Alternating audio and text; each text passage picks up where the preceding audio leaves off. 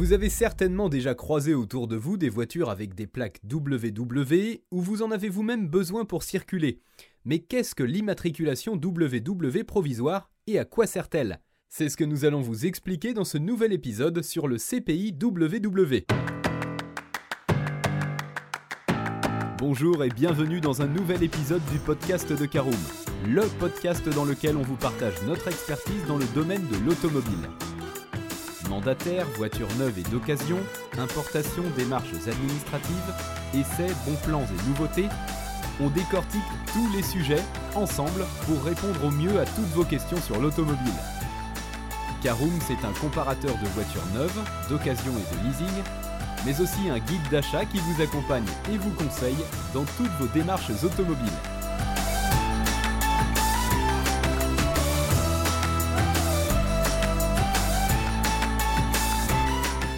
Bonjour à tous et ravi de vous retrouver pour un nouvel épisode de votre podcast automobile.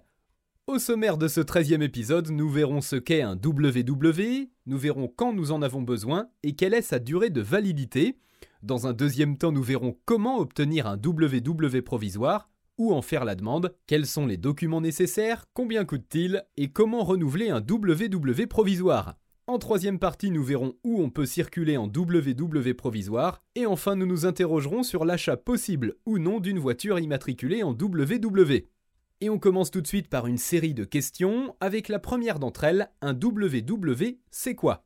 Eh bien, lorsqu'une voiture possède des plaques qui commencent par WW, c'est qu'il s'agit d'une immatriculation provisoire.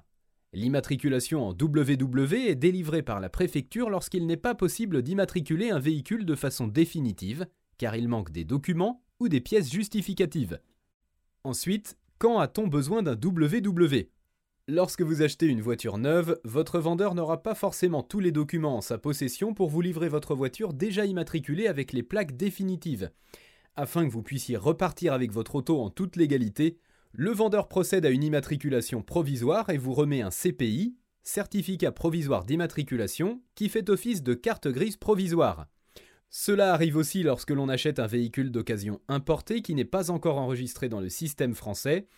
Tous les importateurs et mandataires qui proposent des voitures d'Allemagne en établissent pour la grande majorité d'entre eux. Sur le cas précis de l'Allemagne, s'il est autorisé de rouler en WW, il reste interdit d'acheter une voiture et de poser des plaques WW pour rentrer avec. Vous devez impérativement faire des plaques de transit, jaune, environ 100 euros, ou d'export, rouge, environ 200 euros, puis mettre vos plaques WW une fois en France. Alors quelle est la durée de validité? L'immatriculation provisoire WW est valable 4 mois à compter de l'établissement par la préfecture. Voyons maintenant comment obtenir un WW provisoire. Et tout d'abord, où faire la demande? Désormais, toutes les démarches pour l'obtention du certificat d'immatriculation provisoire lors de l'achat d'un véhicule nécessitent de faire une demande en ligne de WW ou de laisser la tâche à un professionnel habilité dans les 24-48 heures. Sachez que vous pouvez contacter notre partenaire agréé par la préfecture et obtenir votre CPI en quelques heures après réception de vos documents et bénéficier d'un tarif préférentiel grâce à Caroom avec le code promo Caroom. Pour cela, rendez-vous sur caroom.fr slash guide slash administratif slash ww. Voyons donc quels sont les documents nécessaires à la demande de votre CPI WW provisoire. Tout d'abord, la demande d'immatriculation totalement complétée et signée en original, téléchargeable sur le lien Caroom dont je vous ai parlé précédemment. Il faut également la copie du contrat ou de la facture de la concession signée sur lequel doit figurer le numéro de série du véhicule, la copie de la pièce d'identité du titulaire en cours de validité, la copie du permis de conduire, et la copie du justificatif de domicile du titulaire de moins de 6 mois. En outre, si vous faites la demande à un professionnel, il faut ajouter l'original du mandat d'immatriculation d'un particulier à un professionnel, là aussi téléchargeable sur le lien Caroom. Alors combien coûte un WW Eh bien l'immatriculation provisoire vous coûte 11 euros, c'est désormais une taxe fixe décidée par l'État. Avant le prix du CPI WW était de 1 cheval fiscal calculé en fonction du prix du cheval fiscal de votre région, plus 4 euros de frais de dossier. Il faut également rajouter le tarif du professionnel si vous passez par un service en ligne. En moyenne, le CPI WW est facturé une centaine d'euros pour l'avoir sous 24 heures. Sachez également qu'il n'est plus possible de renouveler un WW provisoire comme nous pouvions le faire par le passé. Avant, un CPI était valable un mois et renouvelable une fois, ce n'est plus possible. Alors vient la question suivante, où peut-on circuler en WW provisoire? À l'origine, il n'était possible de circuler qu'au niveau national, comme stipulé sur les CPI, avec, je cite, autorise pendant sa période de validité la circulation du véhicule sur le territoire national, article R322.3 du Code de la route.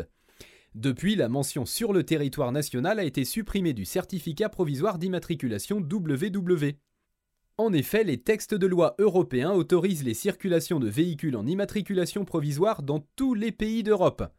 Il y a toutefois un bémol à cette bonne nouvelle, en effet les autorités de chaque pays ne sont pas toutes informées de cela, et peuvent par excès de zèle vous immobiliser le véhicule. Nous vous conseillons de vous munir des textes de loi européens avec vous. Vous trouverez des informations sur le forum de notre site internet caroom.fr avec la question Peut-on rouler en WW à l'étranger? A noter, et c'est important également, que l'Allemagne reconnaît enfin les plaques WW provisoires et autorise les automobilistes à rouler sur le territoire allemand, Sauf dans le cas où vous allez chercher une voiture que vous venez d'acheter, pour cela il est obligatoire de faire des plaques de transit ou d'export allemande. Là encore, sur ce point précis, vous trouverez des informations sur la légalité et vos droits sur notre site www.caroom.fr slash guide slash administratif slash www slash Allemagne. Et pour terminer cet épisode, peut-on acheter une voiture en WW La réponse est claire et c'est non. En effet, l'ANTS refuse d'immatriculer les véhicules dont le CPI est à un autre nom.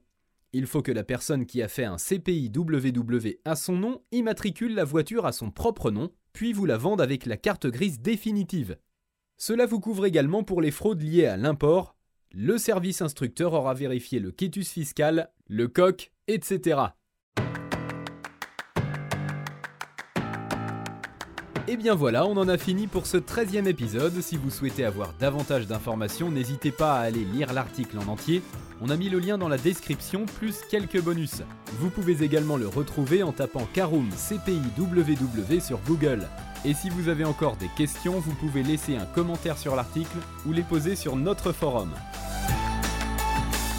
Merci d'avoir écouté cet épisode jusqu'au bout. S'il vous a plu, n'hésitez pas à vous abonner au podcast depuis votre plateforme préférée, à le partager autour de vous et sur vos réseaux sociaux. On en profite aussi pour vous demander de nous laisser une note et un avis sur Apple Podcast. Votre avis nous aidera à gagner en visibilité, ce serait vraiment sympa de votre part. Si vous souhaitez vous renseigner davantage pour l'achat d'une voiture neuve ou d'occasion, ou que vous voulez encore plus de conseils et de bons plans, rendez-vous sur www.caroom.fr. Si vous avez encore des questions, des remarques ou des recommandations, n'hésitez pas à nous contacter sur nos réseaux sociaux. Merci encore et à bientôt pour de nouveaux épisodes du podcast de Caroom.